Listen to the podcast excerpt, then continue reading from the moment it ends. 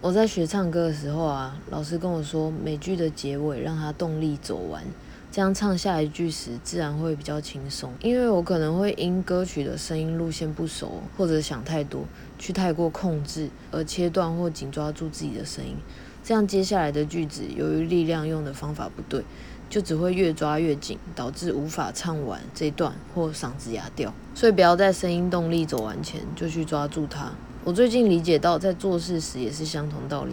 有时我们决定向一个目标上路后，这件事情就产生了一个动力。如果在过程中不如我们的预期，无论是办演出、做创作也好，找寻真相也好，这些都是可以滚动式修正做法的。唯独在动力走完之前，用自己的能量对抗自己，一定是内伤。不管是怀疑自己，或是自暴自弃，都是。千万不要拿自己的能量对抗自己，还不如保持轻松，静观 The best is yet to come。